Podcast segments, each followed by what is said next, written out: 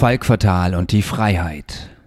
Das Jahr ist noch jung und doch durften wir schon einer Debatte beiwohnen, die vermutlich eine der schrillsten des Jahres gewesen sein dürfte. Die Diskussion um ein generelles Tempolimit auf deutschen Autobahnen.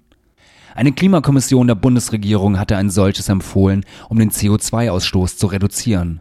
Befürworter eines Tempolimits bekamen plötzlich ein Gefühl dafür, wie es sein muss, im mittleren Westen der USA ein Schusswaffenverbot zu fordern. Die Reaktion von Bundesautominister Andreas Scheuer nach Bekanntwerden der Empfehlung war dementsprechend. Er nannte die Überlegung gegen den Menschenverstand gerichtet. Jetzt ist es mit dem Menschenverstand so eine Sache.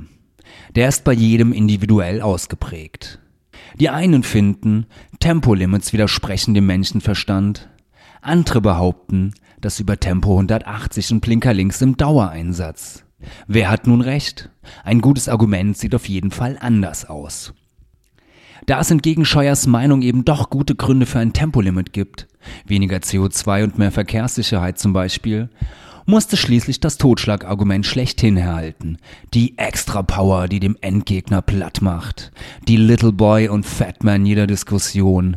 Die Freiheit. Die ist nämlich bedroht, wenn ein Tempolimit eingeführt werden würde, so der Tenor der Tempolimit-Gegner. Mit der Freiheit kann man gut argumentieren. Denn wer ist schon gegen die Freiheit? Niemand.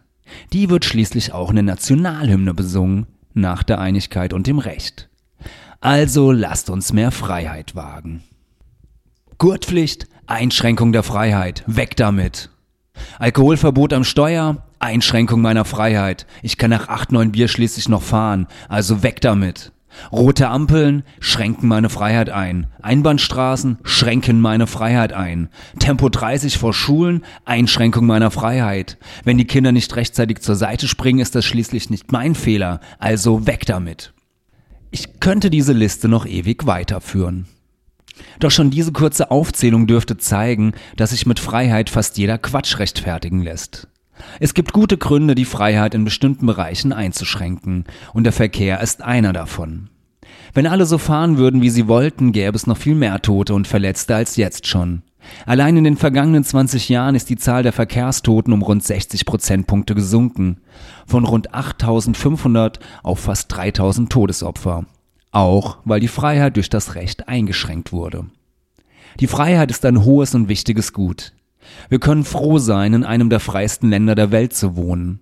Wir sollten deshalb die Freiheit bewahren und nicht als Totschlagargument missbrauchen, wenn uns die Argumente ausgehen. Euer Falk Fatal.